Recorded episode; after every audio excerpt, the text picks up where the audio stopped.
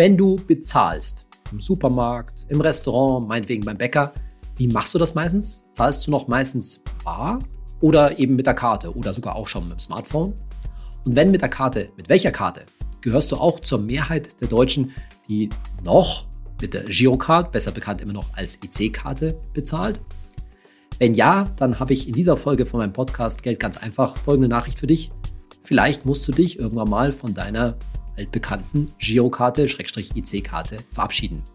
Denn da tut sich gerade einiges auf dem Payment-Markt, auf dem Markt für das Bezahlen in Deutschland. Und darüber will ich dir heute einen Überblick geben. Ich bin Saidi von Finanztipp. Bei Finanztipp sind wir der Meinung, Finanzen kannst du selbst. Und wir zeigen dir, wie. Wir reden in dieser Folge über unseren alltäglichsten Umgang mit dem Geld. Nämlich eigentlich über unseren Geldbeutel, wo sich unser Bargeld drin befindet und unsere Karten. Girocard, Kreditkarten und so weiter. Und heutzutage kommt dann natürlich auch noch in vielen Fällen das Smartphone dazu. Nämlich dann, wenn du wahrscheinlich Apple Pay oder Google Pay auf deinem Smartphone benutzt. Und dieser völlig alltägliche Umgang mit Geld gehört tatsächlich zu einem der komplizierteren Kapitel, was so das ganze Thema Banking und Payment angeht. Denk, denk mal mal nur kurz drüber nach. Also bleib mal kurz beim Bargeld. Da geht's ja schon mal los bei, mit der Frage, wo kriegst du eigentlich dein Bargeld her? Vom Geldautomaten oder hebst du zum Beispiel im Supermarkt ab? Und da stellt sich schon die erste Frage, welche Karte verwendest du denn da eigentlich dann, wenn du Geld abhebst, sowohl am Geldautomaten als auch im Supermarkt? Und dann weiter. Direktes Bezahlen, wenn du nicht bargeldmäßig bezahlst, wenn du, wenn du bargeldlos bezahlst, wenn du kontaktlos bezahlst.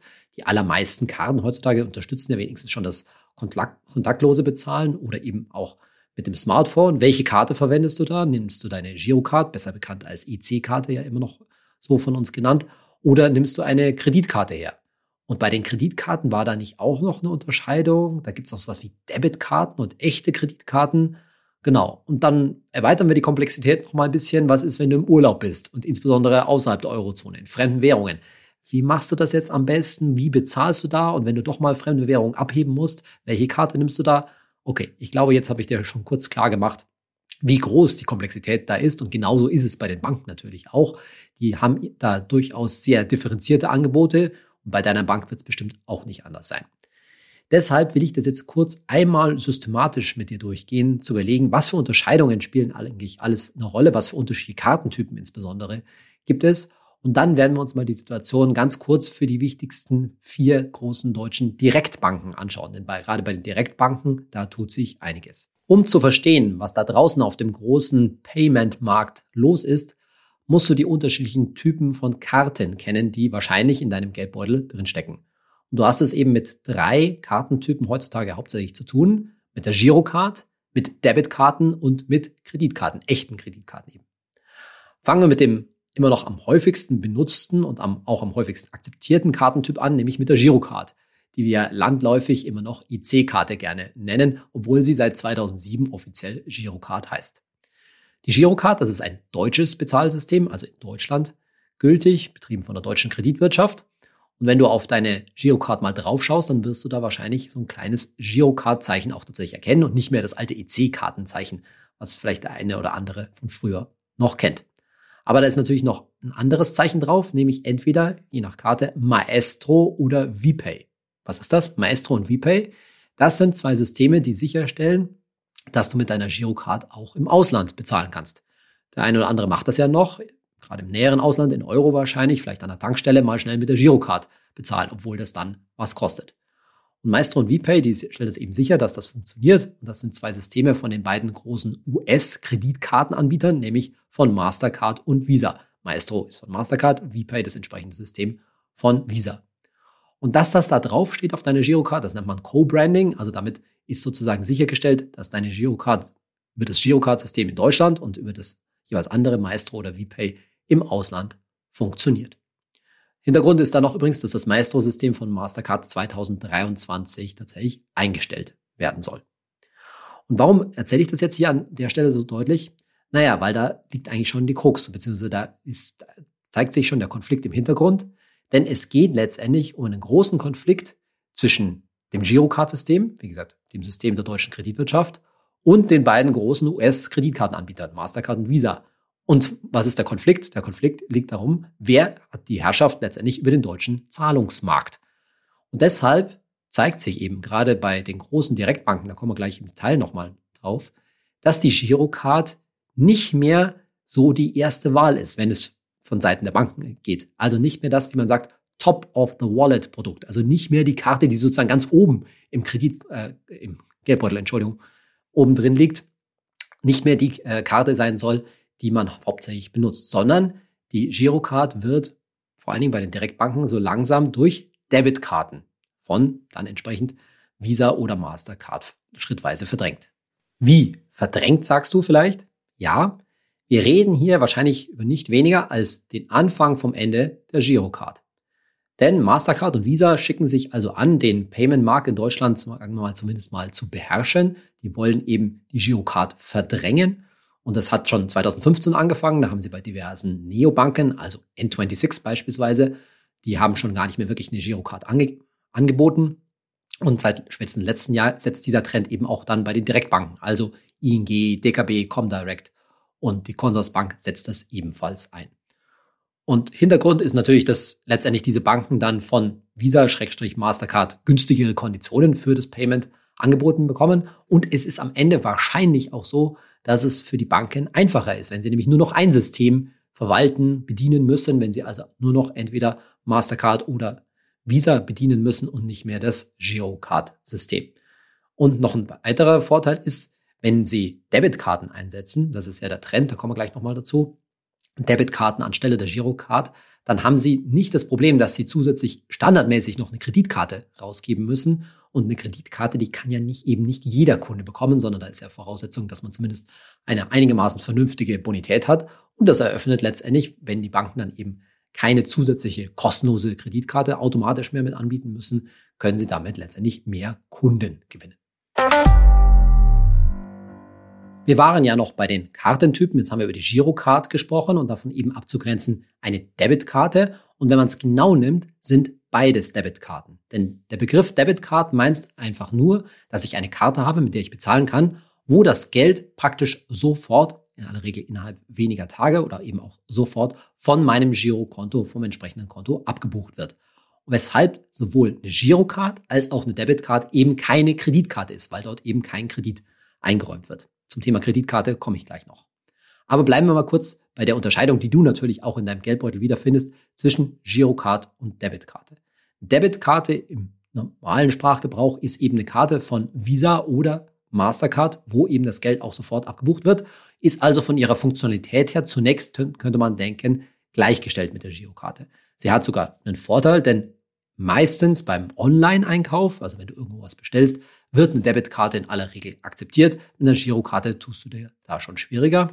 Außerdem kannst du so eine Debitkarte auch wenn beim Smartphone hinterlegen. Also in Apple Pay oder Google Pay kannst du relativ problemlos eine Visa oder Mastercard Debitkarte hinterlegen.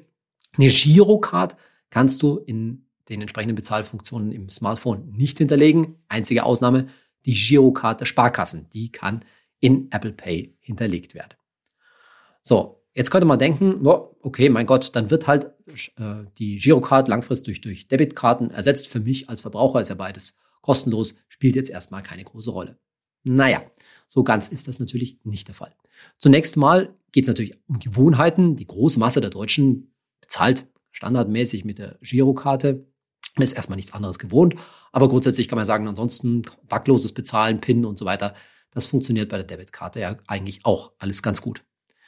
Naja, erstmal gibt es natürlich das, das Thema, dass es natürlich nicht nur von der Bank und der Karte abhängig ist, sondern von dem jeweiligen Händler, dem jeweiligen dort, wo ich sozusagen bezahlen möchte, dem POS, dem Point of Sale. Und da haben wir schon das Thema, dass natürlich in Deutschland erstens gar nicht überall Karten akzeptiert werden. Gut, da muss man sowieso auf Bargeld ausweichen. Bei meinem Bäcker zum Beispiel, alle paar Morgen wundere ich mich immer wieder, dass man da nur per Bargeld bezahlen kann. Aber es gibt natürlich auch Fälle, gerade so kleinere Läden, kleinere Restaurants und so weiter, die akzeptieren nur eine Girocard und keine Kreditkarte. Ich glaube, das kann man auch beobachten, dass das durch Corona gerade da Tendenz dazu einsetzt, dass mehr kontaktlos bezahlt wird und dann auch an mehr Orten, immer mehr Orten, die ähm, entsprechenden Kreditkarten bzw. Entschuldigung, die entsprechenden Debitkarten akzeptiert werden. Aber es ist nach wie vor so, da haben wir mal eine kleine haben wir ein bisschen reingeschaut bei TripAdvisor, haben wir verschiedene Restaurants und so weiter eingegeben und da steht, gerade in TripAdvisor kann man schon wieder nachschauen, ja, es wird keine Kreditkarte akzeptiert. Das heißt, gerade in Deutschland ist man ein Stück weit halt schon noch auf eine Girocard angewiesen. So, das ist erstmal ein Fakt. Und zum anderen ist eben eine Debitkarte keine echte Kreditkarte. Ja, sie kann an vielen Stellen wie eine Kreditkarte eingesetzt werden, haben wir gerade schon gesagt, beim Online-Shopping und so weiter. Im Ausland, ja, im Ausland, was war da nochmal? Ja, das ist ein altbekanntes Thema, nämlich, dass es mit der Debitkarte im Ausland öfter mal Probleme geben kann, vor allen Dingen dann, wenn du etwas, ja, mietest letztendlich, weil dann dort eine entsprechende Kaution hinterlegt werden muss und das betrifft natürlich vor allen Dingen den Miet, einen Mietwagen oder im Hotel kann dir das auch mal passieren. Also an verschiedenen Stellen, und da haben wir verschiedene Mietwagenanbieter, gerade in den USA, uns mal angeguckt, da kann es dir je nach Station zum Teil auch passieren, dass deine Debitkarte abgelehnt wird. Und das ist natürlich dann quasi ein super, super GAU. Stell dir mal vor, fliegst nach New York, stehst am JFK und bekommst deinen reservierten Mietwagen nicht, von dem du aber natürlich in gewisser Weise abhängig bist. Warum? Weil du eben nur eine Debitkarte und keine echte Kreditkarte dabei hast. So, und das führt natürlich sofort zu einem nächsten Punkt, dass ganz egal, ob deine Bank jetzt noch hauptsächlich eine Girocard anbietet oder schon auf Debitkarte so quasi umgestellt hat, beziehungsweise auf die Girocard eine Gebühr vielleicht sogar erhebt, du kommst nicht rum herum, eine echte Kreditkarte dir natürlich zuzulegen. Und das ist natürlich wieder, verweise ich wieder auf mein ganz altes Vier-Töpfe-Prinzip. Wenn ich im Vier-Töpfe-Prinzip sage, Girokonto, Tagesgeld, ETF-Depot und Kreditkarte, dann meine ich damit eine echte Kreditkarte. Ohne eine echte Kreditkarte wirst du es im Ausland, wirst du wahrscheinlich nicht drum herum kommen. Und bevor wir uns gleich über das ganze Thema Kreditkarten noch mal ein bisschen genauer unterhalten, packe ich dir in die Show Notes natürlich unseren Ratgeber zum Thema kostenlose Kreditkarten, wo du tatsächlich weltweit kostenlose Kreditkarten noch bekommen kannst. Gleich mit dem Hinweis, diese Karten wollen natürlich auch immer etwas verdienen und es empfiehlt sich bei allen Karten dort einzustellen, dass die Abbuchung monatlich von deinem Girokonto erfolgen soll. Einen weiteren Unterschied zwischen Girocard und Debitkarte gibt es durchaus noch, nämlich beim Thema Abheben. Am Geldautomaten wirst du da in den allermeisten Fällen keine Probleme haben, denn die allermeisten Geldautomaten haben natürlich das entsprechende Visa-Card oder Mastercard-Zeichen drauf, sodass du dort entsprechend auch mit der Debitkarte abheben kannst. Aber ein Unterschied ist durchaus, wenn du es gewohnt bist, an der Supermarktkasse Geld abzuheben. Denn die meisten Supermärkte, die akzeptieren nur Girokarten als Zahlungsmittel fürs Abheben. Dagegen kannst du dort wahrscheinlich mit der Debitkarte nicht abheben. Es gibt aber schon Ausnahmen, beispielsweise wäre Aldi Süd, die akzeptieren auch schon Kreditkarten fürs Abheben. Also da merkt man schon, hm, so ganz ohne Girokarte geht's wahrscheinlich nicht. Jetzt aber kurz, bevor wir da nochmal genau uns anschauen, was eben die Direktbanken da machen, zum Thema Kreditkarte noch. Wie gesagt, ohne Kreditkarte geht's nicht. Wichtig ist nochmal da auch die Unterscheidung, die es wiederum bei den Kreditkarten, bei den echten Kreditkarten gibt. Kreditkarten zeichnen sich ja eben dadurch aus, dass der entsprechende Betrag erst später von deinem Konto abgebucht wird und dir damit eben zeitweise auch tatsächlich ein Kredit eingeräumt wird. Und da kann man unterscheiden zwischen Charge-Karten, das sind die Kreditkarten, die typischerweise von den deutschen Banken ausgegeben werden. Das heißt, bei Charge-Karten in aller Regel wird das Geld standardmäßig am Monatsende von deinem Girokonto abgebucht. Und die typischen echten Kreditkarten, die man aus USA kennt, die nennt man eigentlich Revolving Cards. Und damit dem Revolving ist gemeint, dass der jeweilige Betrag in Raten abgebucht wird, weil nämlich der entsprechende Kreditbetrag tatsächlich von Monat zu Monat eben immer wieder in den nächsten Monat überschwappt und man das dann in Raten normalerweise abbezahlt. Und logischerweise, oder wie du dir wahrscheinlich schon denken kannst, auf diese Raten, auf diesen längerfristigen, etwas längerfristigen Kredit, der da eingeräumt wird, da musst du natürlich Zinsen bezahlen und in den meisten Fällen sind diese Zinsen ganz schön ordentlich. Und deshalb empfiehlt es sich, und das haben wir natürlich bei Finanztipp getestet, wenn du schon eine echte Kreditkarte nimmst, die dann auch übrigens weltweit kostenlos ist und das heißt weltweit auch in fremden Währungen das Abheben und das Bezahlen in fremden Währungen kostenlos macht, dann ist es natürlich wichtig, dass das eine Kreditkarte ist, wo du nicht in so eine Zinsfalle hineinstolperst, bei der du in aller Regel heutzutage modern über eine App einstellen kannst, dass das Geld eben doch am Monatsende abgebucht wird. Wichtig ist nur darauf, dass du darauf achtest, denn natürlich wollen diese Kreditkartenanbieter da an dir verdienen und stellen das natürlich standardmäßig erstmal anders ein, nämlich dass du in Raten bezahlen wirst. Aber wie gesagt, wenn du dir eine entsprechende Kreditkarte dann zulegst, wirst du die Möglichkeit haben, entweder im Online-Banking oder eben in der App, das anders einzustellen, dass das, sprich aus dieser eigentlichen Revolving Card doch eine Charge-Karte zu machen. dass das Geld am Monatsende abgebucht wird und dann läufst du auch nicht in die entsprechende Zinsfalle hinein. Diese Kreditkarten, wie gesagt, haben das Problem, dass sie grundsätzlich geprüft werden müssen. Ob du bekommst natürlich eine entsprechende Kreditkarte nur, wenn du entsprechend gute Bonität hast. Und deswegen bieten viele Banken das eben nur noch optional und in aller Regel auch gegen Gebühr an. So, was ist denn da jetzt eigentlich los auf dem deutschen Markt der vor allen Dingen Direktbanken? Was passiert denn da eigentlich gerade?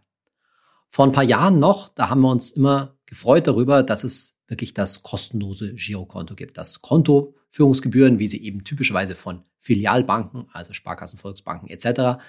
erhoben werden, dass die heutzutage nicht mehr nötig sind, dass man eben über Direktbanken, also über Online-Banken eben nichts mehr bezahlen muss für sein Girokonto. Und das stimmt heute nur noch mit großen Abstrichen. Mit anderen Worten, was wir auch gerade reden, nicht nur über das Ende der Girocard, sondern dass es so richtig kostenlose Girokonten eigentlich kaum noch gibt. Warum? Naja, einerseits war dieser Trend zum kostenlosen Girokonto natürlich dadurch bedingt, dass da eine enorme direkte Konkurrenz unter den Online-Banken, unter den Direktbanken geherrscht hat, weil man mittlerweile ja auch relativ einfach die Bank wechseln kann, weil die Konditionen im Internet sehr gut vergleichbar waren und dadurch standen die entsprechenden Anbieter natürlich unter erheblichem Preisdruck, sodass viele Kontomodelle de facto kostenlos waren. Aber gleichzeitig sind die Banken natürlich sehr stark unter Druck geraten, vor allen Dingen, weil die Zinsen so niedrig sind. Das heißt, die Zinseinnahmen der Banken, egal ob jetzt für Kredite oder andere verzinste Einlagen, die sind halt erheblich zurückgegangen und deshalb brauchen die neue Einnahmequellen. Und der erste Trend, der sich so durchgesetzt hat, gerade eben bei den großen Direktbanken, nochmal, wo reden wir, ING, DKB, Comdirect, die Consorsbank, war eben, dass man das, die Kontoführungsgebühr an bestimmte Bedingungen geknüpft hat, in aller Regel an einen Mindestgeldeingang. Und der typische Mindestgeldeingang sind 700 Euro. Das hat sich so ein bisschen eingebürgert. Das heißt, wer unter 700 Euro dort monatlichen Geldeingang hat, der zahlt in vielen Fällen dann Kontoführungsgebühren. Schauen wir uns gleich nochmal genauer an. Und drüber eben nicht, es sei denn, es gibt dann Sondermodelle für Studenten, zum Beispiel für jüngere Menschen etc. Und der zweite Trend, den jetzt die Direktbanken quasi, ja, ich will nicht sagen entdeckt haben, weil das hatten die natürlich schon immer in der Schublade, glaube ich, sondern die, wo sie sich quasi gegenseitig belauert haben, war eben Gebühren für die Karten einzuführen.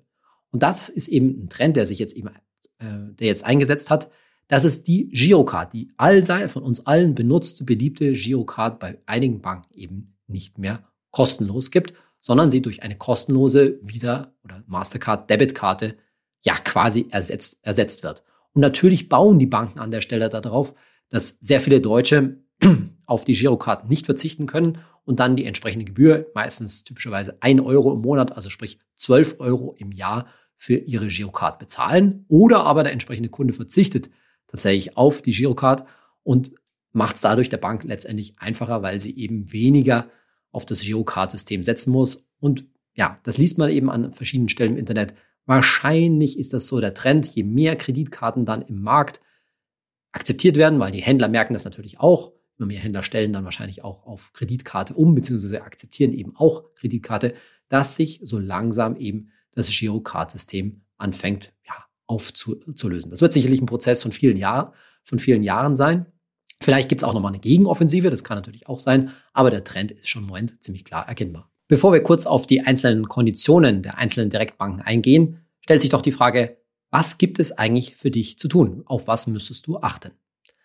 Naja, zwei Punkte sind, glaube ich, wichtig. Zum einen, dadurch, dass die Direktbanken jetzt Gebühren für zum Beispiel die Girocard, 1 Euro im Monat, 12 Euro im Jahr, einführen, das heißt natürlich nicht, dass Direktbanken jetzt insgesamt irgendwie unattraktiv geworden sind, sondern im Gegenteil. In den meisten Fällen, in den meisten Fällen wird es so sein, dass eine Direktbank für dich immer noch das attraktivere Kontomodell im Vergleich zu einer klassischen Filialbank, also Sparkasse, Volksbank etc. ist, weil, wie gesagt, nicht in allen, aber in vielen Fällen dort bei der Direktbank nach wie vor natürlich die erheblich günstigeren Gebühren verlangt werden. Denn Banken sind ja ziemlich kreativ, wo sie an allen vielen Stellen Gebühren verlangen, wie wir ja gerade auch merken. Aber diese Gebühren sind halt in aller Regel bei Filialbanken nach wie vor deutlich höher als bei den entsprechenden Direktbanken. Und deshalb, wenn du noch bei einer Filialbank bist, sollst du nach wie vor über einen Wechsel zu einer Online-Bank, zu einer Direktbank weiterhin nachdenken. Auch wenn die jetzt zum Beispiel 12 Euro im Jahr für eine Girocard verlangen. Und der andere Punkt ist der, wenn du bereits bei einer entsprechenden Direktbank bist oder bei einer anderen Bank, die jetzt eben anfängt, eine Gebühr auf eine Girocard zu verlangen, dann kannst du ja mal, das ist durchaus ein Tipp für mich, in den nächsten Wochen und Monaten beobachten, wie sehr brauchst du deine Girocard eigentlich noch? Also einfach mal die Aufforderung, beim Bezahlen doch mal an allen möglichen Stellen noch mal die Debitkarte, sofern, sofern du sie schon hast, oder auch eine Kreditkarte zu verwenden und schauen, was dann passiert. Also, egal ob das jetzt im Supermarkt ist oder auch im Restaurant, wenn du denn noch ins Restaurant gehen kannst, etc., mal für dich selber zu kontrollieren, zu ausprobieren, wie abhängig du eigentlich von der Girocard bist. Und daraufhin kannst du dir dann überlegen, ob du eine Girocard weiterhin brauchst oder nicht. Denn, das muss man auch klar sagen, die deutsche Gerichtsbarkeit, die ist dir ja zur Seite gesprungen in den letzten Monaten, denn diese Einführung von Gebühren, das können die Banken nicht mehr einfach so stillschweigend machen, sondern sie brauchen dafür deine Zustimmung. Du musst einer entsprechenden Änderung der AGB zustimmen und das kannst du natürlich eventuell auch nicht machen. Wenn du aber so, einer, so einem Vorschlag einer AGB-Änderung nicht zustimmst, dann kann die Bank dir das Girokonto natürlich auch kündigen. Das wird sie aber nicht unbedingt in allen Fällen machen. Das hängt schlichtweg davon ab, wie wertvoll als Kunde du für die entsprechende Bank bist. Wenn du zum Beispiel bei denen noch ein Depot betreibst, über das du auch vielleicht regelmäßig handelst, dann bist du wahrscheinlich ein wertvoller Kunde und dann werden sie dir vielleicht eher nicht kündigen. Dagegen, wenn das Girokonto nur so ein Zweitkonto ist, was irgendwie in der Gegend rumliegt und du stimmst der AGB-Änderung nicht zu, dann ist vielleicht eine Kündigung schon deutlich wahrscheinlicher. Und das kannst du ja für dich selber dann dir überlegen, wie wichtig ist dir das entsprechende Girokonto nicht. Und das wird wahrscheinlich davon, in den Fällen davon abhängen, ob du tatsächlich eine Girocard brauchst oder nicht. Im Zweifelsfall kann man natürlich diese 12 Euro im Jahr für eine Girocard schon bezahlen, aber zumindest mach dir doch mal klar, wie, wie dringend brauchst du die eigentlich noch. Also gehen wir die Konditionen für vier bekannte Direktbanken mal durch, eben die ING, die Comdirect, die DKB und die Consorsbank. Die ING als größte deutsche Direktbank, die hat schon seit längerem de facto eben dieses bedingungslos kostenlose Girokonto abgeschafft. Es ist kostenlos, wenn du mindestens 700 Euro Geldeingang hast oder eben ein junger Mensch bist. Ansonsten kostet es 4,90 Euro im Monat. Und das Neue bei der ING ist eben, dass eben die Girocard auch 99 Cent kosten wird ab März 2022. Und zwar nicht nur für Neukunden, sondern auch für Bestandskunden, wobei die Bestandskunden dem eben erst zustimmen werden müssen. Die andere Karte, die neue Top-of-the-Wallet-Karte der ING, ist eben eine Visa-Debit-Karte. Und mit beiden, sowohl mit der Girocard als auch mit der Visa-Karte, wenn du da kannst du kostenlos Geld abheben, aber musst mindestens 50 Euro auf einmal abheben. Eine kleine Bemerkung noch, da gibt es ja immer noch dieses Thema Negativzinsen, das will ich auch kurz an, äh, anreißen. 0,5 Prozent Strafzinsen, Negativzinsen gibt es bei der ING für Neukunden ab 50.000 Euro, die die da rumliegen haben. Bei Bestandskunden ist es kundenabhängig. Die neueste Meldung, die, wo sich eine Bank dann der, der ganzen, dem ganzen Trend angeschlossen hatte, war eben die DKB, die eben ebenfalls 99 Cent jetzt ab November auf die Girocard erhebt. Also auch dort kostet die Girocard eben de facto dann für Neukunden 12 Euro, knappe 12 Euro im Jahr. Sie, äh, die Girocard bleibt aber für Bestandskunden, also wenn du bereits bei der DKB ist, weiterhin kostenlos, wobei ich mir schon vorstellen könnte, dass in Zukunft da vielleicht so ein sanfter Druck ausgeübt wird. Auch hier ist die neue Standardkarte dann eben eine Visa-Debit-Karte. Die echte Kreditkarte, die ja bisher immer so stark und attraktiv war für die DKB, die kostet in Zukunft 2,50 Euro im Monat. Das ist also ganz ordentlich. Und die soll, das gleiche soll eben auch für Bestandskunden äh, gelten, wobei bei Bestandskunden die alte Karte noch zehn Wochen weiterhin gültig sein soll. Auch die DKB hat natürlich Negativzinsen und zwar auf einen deutlich niedrigen Betrag. Da gehen die Negativzinsen schon bei 25.000 Euro los. Nochmal ein Wort zu diesem Thema Negativzinsen. Natürlich solltest du das grundsätzlich vermeiden, weil du eh nicht so viel Geld zum Beispiel auf dem Girokonto rumliegen lassen solltest, sondern das eben in deiner Geldanlage aufteilen solltest zwischen Tagesgeld, Festgeld und eventuell einem ETF-Depot. Auch hier ist es so, dass die Negativzinsen bei der DKB kundenabhängig sind. Das heißt, für Neukunden gelten diese 25.000 Euro. Bei Bestandskunden, da gelten andere Beträge, je nachdem, was du da, wem du da zugestimmt bist und wie lange du schon bei der DKB bist.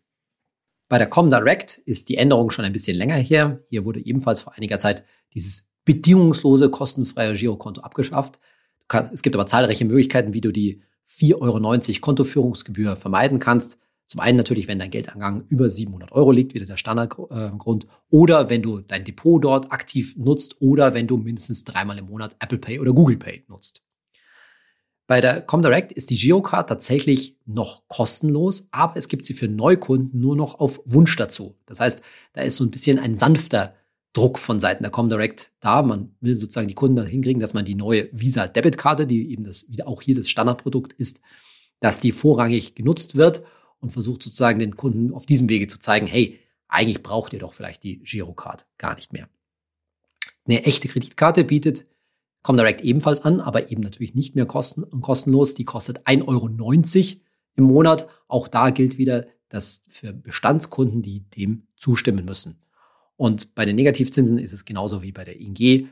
0,5% Strafzinsen ab 50.000 Euro, die da auf dem Konto rumliegen. Und bei, wenn du schon länger bei der Comdirect bist, hängt es davon ab, wie lange du da schon dort bist und musst den entsprechenden Negativzinsen eben zustimmen. Und vierte im Bunde ist dann noch die Consorsbank. Die hat ebenfalls diese 700 Euro Geldeingang als Mindestbedingung, verlangt aber nur 4 Euro statt 4,90 Euro wie die anderen, wie die anderen Kunden. Und auch dort ist es so, dass die Girocard jetzt eben bepreist wird. Für Neukunden kostet sie 1 Euro im Monat. Das bereits seit Frühjahr diesen Jahres. Die aktuellen bestehenden Consorsbankkunden, die haben weiterhin die Girocard kostenlos. Und ebenso ist es so, dass die Visa-Debitkarte dort die neue Standardkarte ist. Kleine Besonderheit bei der Consorsbank noch ist, dass die zumindest derzeit noch keine Negativzinsen erhebt. Du siehst also, dieser Trend zum Gebührenerheben auf die Girocard ist schon deutlich erkennbar im Markt der deutschen Direktbanken. Es ist jetzt im Moment auch noch kein Riesenbeinbruch. 12 Euro im Jahr für eine Girocard zu bezahlen ist zwar ärgerlich und wir haben uns mittlerweile ja so angewöhnt, dass wir bitte für das Girokonto nichts bezahlen möchten, aber es ist wie gesagt auch kein Beinbruch und nochmal, die Gebühren an anderer Stelle bei anderen Banken, insbesondere Filialbanken, werden wahrscheinlich noch deutlich höher für dich ausfallen. Aber natürlich, wie gesagt, kannst du mal ausprobieren, testen einfach, wie weit kommst du ohne Girocard und vielleicht kannst du in Zukunft ja sogar darauf verzichten. In unserer Rubrik Hey Saidi, heute eine Frage von Felix Förster auf Instagram. Die Frage lautet Thema Asset Allocation. Sollte man Beträge von Notgroschen oder BAV mit berücksichtigen? Und die klare Antwort lautet ja, sollte man mit berücksichtigen. Beim Thema Asset Allocation geht es darum, wie man, wie du dein Vermögen vernünftig einteilst in sichere Anlagen und riskantere Anlagen.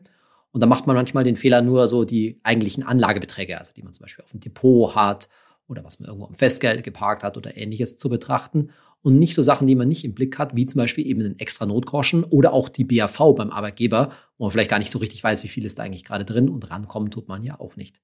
Aber tatsächlich geht es bei dieser Betrachtung, die du ja eben einmal im Jahr machen solltest, darum, dein ganzes Geld, dein ganzes Vermögen einmal in den Blick zu nehmen und dir zu überlegen, welch, was ist davon sicher angelegt und was ist davon riskant aufgestellt und dieses Verhältnis abzustimmen.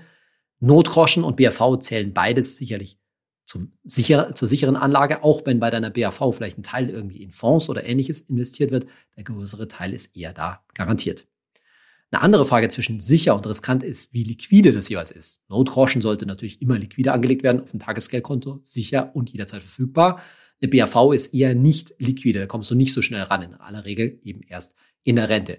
Also das sind immer zwei Fragen, die du bei der Gesamtschau auf dein Vermögen im Blick haben solltest. Wie viel ist sicher angelegt, wie viel ist riskant angelegt und an wie viel komme ich mehr oder weniger jederzeit ran. Da hat ein ETF-Depot natürlich den großen Vorteil, dass es eben auch liquide ist, wenn du kannst ja börsentäglich verkaufen. Also immer das ganze Große im Blick haben, nicht nur einzelne Töpfe im Blick haben. Ich sollte mich nicht nur fra nicht fragen, wenn ich jetzt zum Beispiel 5000 Euro anlege, will ich das riskant oder sicher oder wie aufgeteilt leben anlegen, sondern immer, wie passt das ins Gesamtbild rein, immer eine Gesamtaufstellung an der Stelle am besten haben.